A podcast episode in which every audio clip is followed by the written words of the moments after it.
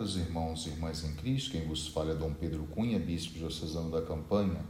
Hoje é domingo, dia 4 de dezembro, e nós estamos celebrando o segundo domingo do tempo do Advento, cujo evangelho é de Mateus 3, 1 a 12, do qual tomaremos agora alguns fragmentos. Naqueles dias apareceu João Batista pregando no deserto da Judéia: Convertei-vos, porque o reino dos céus está próximo. João foi anunciado pelo profeta Isaías, que disse: Esta é a voz daquele que grita no deserto: Preparai o caminho do Senhor, endireitai suas veredas. Quando viu muitos fariseus e saduceus vindo para o batismo, João disse-lhes: Raça de cobras venenosas, quem vos ensinou a fugir da ira que vai chegar? Produzi frutos que provem a vossa conversão. Não penseis que basta dizer Abraão é nosso pai, porque eu vos digo, até mesmo destas pedras, Deus pôde fazer nascer filhos de Abraão. O machado já está na raiz das árvores, e toda árvore que não der bom fruto será cortada e jogada no fogo. Eu vos batizo com a água para a conversão, mas aquele que vem depois de mim é mais forte do que eu. Eu nem sou digno de carregar suas sandálias. Ele vos batizará com o Espírito Santo e com o fogo. Ele está com a pá na mão. Ele vai limpar sua eira e recolher seu trigo no celeiro, mas a palha ele a queimará no fogo que não se apaga. Meus caros irmãos e irmãs, como nós temos falado desde o início do tempo do Advento, ele é um tempo de fato da esperança.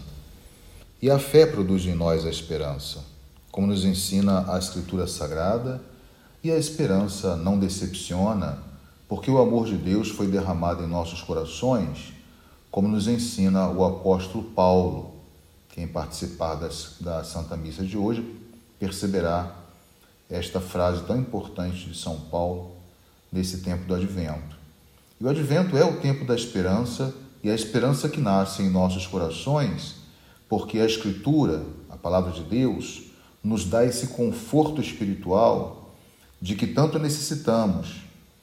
E assim é que nós vamos anunciando que o Senhor já veio a primeira vez e revestido de toda a humildade para assumir a nossa condição humana e mortal, mas também ele virá uma segunda vez revestido de glória e poder para assim consumar a obra da salvação iniciada no mistério da encarnação.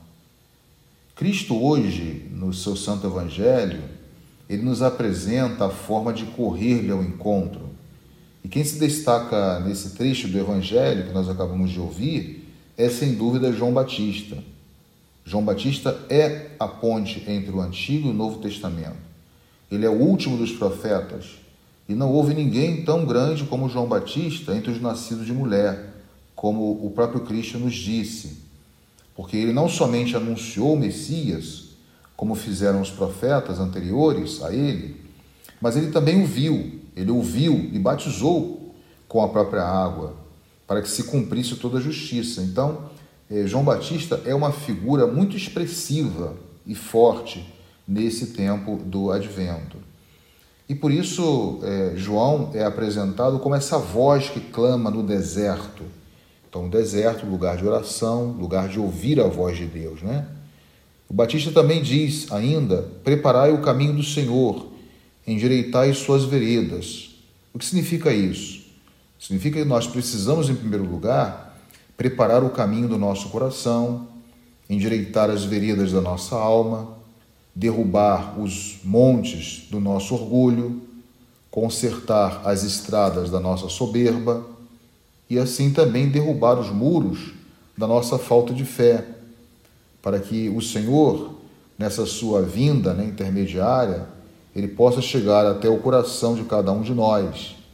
Então, se prepararmos o caminho para que o Senhor chegue até as nossas almas, também estaremos endireitando, assim como pede eh, São João, ou seja, preparando o caminho para que o Senhor realize a sua segunda vinda e assim será consumada a obra da salvação, da qual todos nós eh, participamos e participaremos de maneira mais plena. Mas Antes disso, nós precisamos trabalhar pela nossa conversão. Daí a expressão né, também de João: machado já está posto à, à raiz das árvores. Então aí está, portanto, uma imagem, né? Está posto assim, com a pá na mão, vem o Senhor para limpar a sua eira. Então essa imagem, ela não deve ser uma imagem assustadora para nós. Não devemos nos assustar, mas entender o que ela significa. Significa que este tempo que nos é dado por Deus é um tempo de discernimento, onde devemos realizar uma opção séria por Deus não basta simplesmente uma conversão de palavras e de gestos externos. É necessário produzir frutos que provem assim a nossa conversão. Esse é o sentido da, do texto que nós estamos ouvindo, né? que acabamos de ouvir, referente à palavra de Deus nesse segundo domingo é, do tempo do advento. Na verdade, é o próprio Cristo que derramou o seu Espírito sobre nós, é que nos faz é, purificar e produzir frutos de uma verdadeira conversão, que também esse tempo nos propõe. Nós precisamos aguardar, e aguardando na esperança a sua vinda gloriosa, o dia no qual a justiça florirá e grande paz até que a luz perca o brilho, dia no qual nós, seremos libertados. Por isso, aguardemos com alegria esse dia, caros irmãos e irmãs.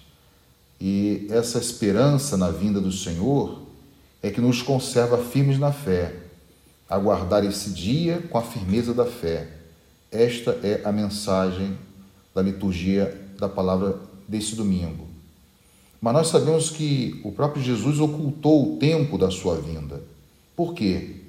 para que cada geração o aguardasse de maneira vigilante.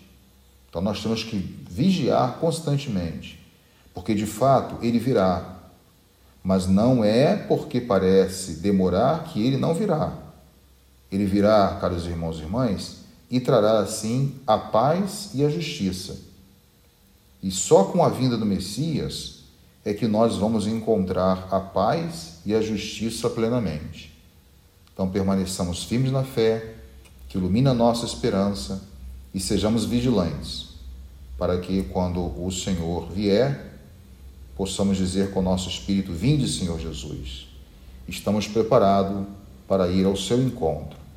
Louvado seja nosso Senhor Jesus Cristo, para sempre seja louvado. O Senhor esteja convosco, Ele está no meio de nós. Seja bendito o nome do Senhor agora e para sempre. A nossa proteção está no nome do Senhor, que fez o céu e a terra, por intercessão da Virgem do Carmo e dos nossos beatos Padre Victor e Minha Chica. Abençoe-vos o Deus Todo-Poderoso, Pai e Filho e Espírito Santo. Tenham todos um abençoado domingo.